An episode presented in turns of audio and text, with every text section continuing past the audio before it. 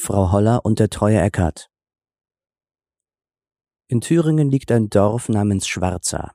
Da zog Weihnachten Frau Holler vorüber, und vor einem Haufen ging der treue Eckart und warnte die begegneten Leute, aus dem Wege zu weichen, dass ihnen kein Leid widerfahre. Ein paar Bauernknaben hatten gerade Bier in der Schenke geholt, das sie nach Haus tragen wollten, als der Zug erschien, dem sie zusahen. Die Gespenster nahmen aber die ganze breite Straße ein. Da wichen die Dorfjungen mit ihren Kannen abseits in eine Ecke. Bald nahten sich unterschiedene Weiber aus der Rotte, nahmen die Kannen und tranken. Die Knaben schwiegen aus Furcht stille wussten doch nicht, wie sie ihnen zu Haus tun sollten, wenn sie mit leeren Krügen kommen würden.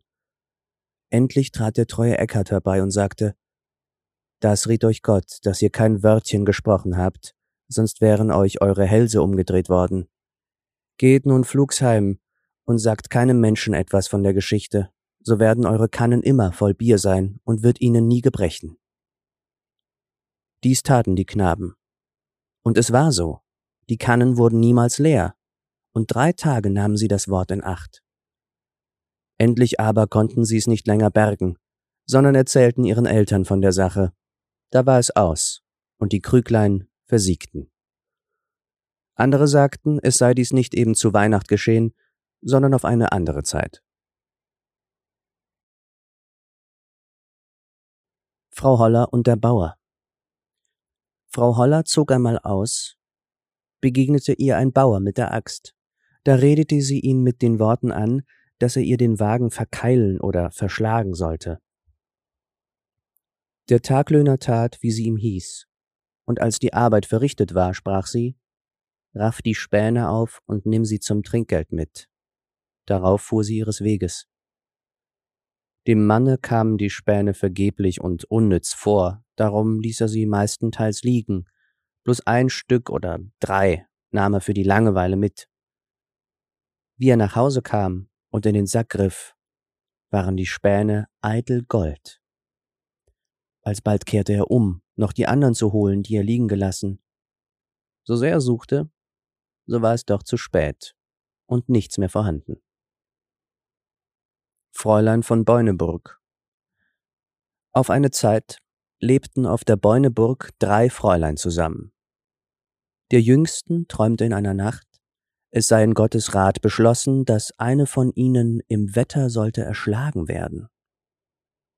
Morgens sagte sie ihren Schwestern den Traum. Und als es Mittag war, stiegen schon Wolken auf, die immer größer und schwärzer wurden, also dass abends ein schweres Gewitter am Himmel hinzog und ihn bald ganz zudeckte und der Donner immer näher herbeikam. Als nun das Feuer von allen Seiten herabfiel, sagte die Älteste, Ich will Gottes Willen gehorchen, denn mir ist der Tod bestimmt. Ließ sich einen Stuhl hinaustragen, saß draußen einen Tag und eine Nacht und erwartete, dass der Blitz sie träfe. Aber es traf sie keiner. Da stieg am zweiten Tage die zweite herab und sprach, Ich will Gottes Willen gehorchen, denn mir ist der Tod bestimmt.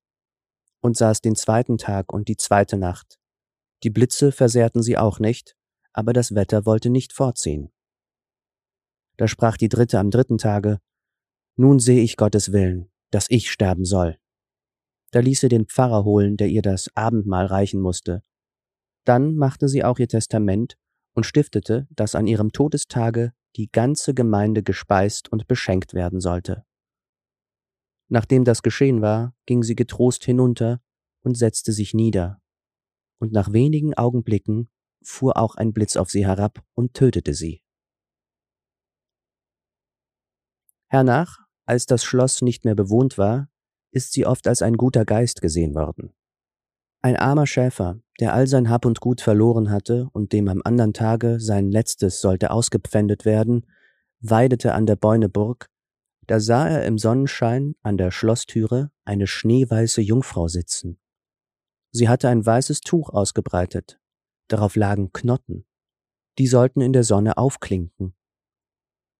Der Schäfer verwunderte sich, an dem einsamen Ort eine Jungfrau zu finden, trat zu ihr hin und sprach Ei, was schöne Knotten, nahm ein paar in die Hand, besah sie und legte sie wieder hin. Sie sah ihn freundlich und doch traurig an, antwortete aber nichts. Da ward dem Schäfer Angst, dass er fortging, ohne sich umzusehen, und die Herde nach Haus trieb. Es waren ihm aber ein paar Knotten, als er darin gestanden, neben in die Schuhe gefallen, die drückten ihn auf dem Heimweg, da setzte er sich, zog den Schuh ab und wollte sie herauswerfen. Wie er hineingriff, so fielen ihm fünf oder sechs Goldkörner in die Hand. Der Schäfer eilte zur Bäuneburg zurück, aber die weiße Jungfrau war samt den Knotten verschwunden. Doch konnte er sich mit dem Golde schuldenfrei machen und seinen Haushalt wieder einrichten. Viele Schätze sollen in der Burg noch verborgen liegen. Ein Mann war glücklich und sah in der Mauer ein Schubfach. Als er es aufzog, war es ganz voll Gold. Eine Witwe hatte nur eine Kuh und Ziege, und weil an der Bäuneburg schöne Heiternesseln wachsen, wollte sie davon zum Futter abschneiden, wie sie aber eben nach einem Strauch packte, glitt sie aus und fiel tief hinab. Sie schrie und rief nach Hilfe, es war aber niemand mehr in der einsamen Gegend, bis abends ihre Kinder, denen Angst geworden war, herbeikamen und ihre Stimme hörten. Sie zogen sie an Stricken herauf, und nun erzählte sie ihnen, tief da unten sei sie vor ein Gitter gefallen. Dahinter habe sie einen Tisch gesehen, der mit Reichtümern und Silberzeug ganz beladen gewesen. Die Schlangenjungfrau Um das Jahr 1520 war einer zu Basel im Schweizer Lande mit Namen Leonard, sonst gemeinlich Linimann genannt, eines Schneiders Sohn, ein alberner und einfältiger Mensch, und dem dazu das Reden, weil er stammerte, übel abging. Dieser war in das Schlaufgewölbe oder den Gang, welcher zu Augst über Basel unter der Erde her sich erstreckt, ein und darin viel weiter als jemals einem Menschen möglich gewesen, fortgegangen und hineingekommen und hat von wunderbarlichen Händeln und Geschichten zu reden wissen. Denn er erzählt, und es gibt noch Leute, die es aus seinem Munde gehört haben, er habe ein geweihtes Wachslicht genommen und angezündet und sei mit diesem in die Höhle eingegangen. Da hätte er erstlich durch eine eiserne Pforte und danach aus einem Gewölbe in das andere endlich auch durch etliche gar schöne und lustige grüne Gärten gehen müssen. In der Mitte aber stünde ein herrlich und wohlgebautes Schloss oder Fürstenhaus. Darin wäre eine gar schöne Jungfrau mit menschlichem Leibe bis zum Nabel, die trüge auf ihrem Haupt eine Krone von Gold, und ihre Haare hätten sie zu Felde geschlagen.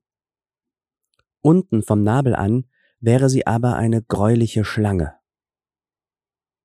Von derselben Jungfrau wäre er bei der Hand zu einem eisernen Kasten geführt worden, auf welchem zwei schwarze bellende Hunde gelegen, also dass sich niemand dem Kasten nähern dürfen, sie aber hätten ihm die Hunde gestillt und im Zaum gehalten, und er ohne alle Hinderung hinzugehen können. Danach hätte sie einen Bund Schlüssel, den sie am Hals getragen, abgenommen den Kasten aufgeschlossen, silberne und andere Münzen herausgeholt. Davon ihm dann die Jungfrau nicht wenig aus sonderlicher Mildigkeit geschenkt, welche er mit sich aus der Schluft gebracht. Wie er denn auch selbige vorgezeigt und sehen lassen. Auch habe die Jungfrau zu ihm gesprochen, sie sei von königlichem Stamme und Geschlecht geboren, aber also in ein Ungeheuer verwünscht und verflucht und könne durch nichts erlöst werden, als wenn sie von einem Jüngling, dessen Keuschheit rein und unverletzt wäre, dreimal geküsst werde. Dann würde sie ihre vorige Gestalt wiedererlangen. Ihrem Erlöser wolle sie dafür den ganzen Schatz, der an dem Orte verborgen gehalten würde, geben und überantworten. Er erzählte weiter, dass er die Jungfrau bereits zweimal geküsst da sie denn alle beidemal vor großer Freude der unverhofften Erlösung mit so greulichen Gebärden sich erzeigt, dass er sich gefürchtet und nicht anders gemeint, sie würde ihn lebendig zerreißen. Daher er zum dritten Mal sie zu küssen nicht gewagt, sondern weggegangen wäre.